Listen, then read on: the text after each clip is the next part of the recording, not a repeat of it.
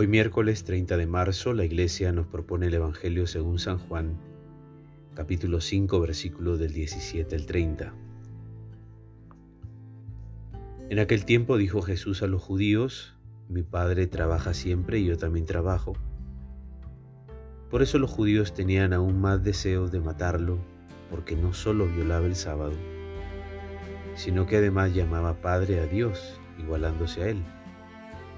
Jesús tomó la palabra y les dijo, les aseguro, el Hijo no hace nada por su cuenta si no se lo ve hacer al Padre.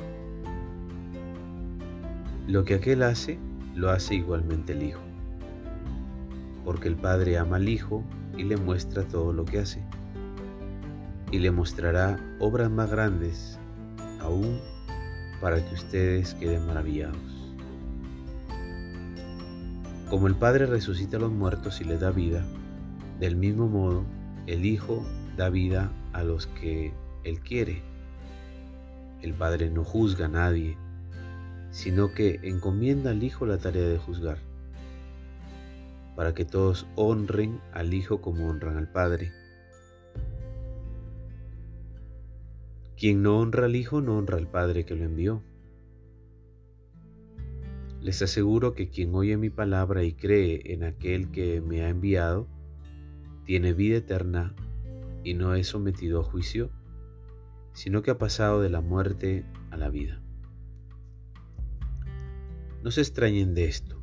Llega la hora en que todos los que están en el sepulcro oirán su voz. Los que hicieron el bien resucitarán para vivir, los que hicieron el mal resucitarán para ser juzgados. Yo no puedo hacer nada por mi cuenta.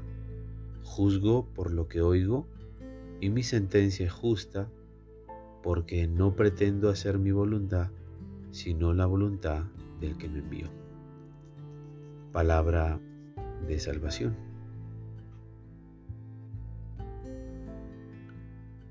La palabra misericordia, amor entrañable, en hebreo rajamín, tiene como raíz la palabra regem, traducida como útero o entrañas maternas. Dios mismo en toda su maternidad. Compasión, cuidado entrañable, consuelo, amor maternal. Dios, a quien reconocemos como Padre, necesita también ser experimentado por la comunidad creyente con rasgos femeninos como madre que desde sus entrañas gesta vida nueva y esperanza. Jesús nos lo describe con expresiones atípicas, amor casi maternal, dando vida y guiando a sus hijos e hijas con especial ternura. Y nos muestra su total identificación con la divinidad efectiva y afectivamente. Por eso es capaz de abrazar a toda persona sin distinción ni recriminación, especialmente a las mujeres, ofreciéndole lugar, dignidad, bendición y un proyecto que las dignifica, el reino.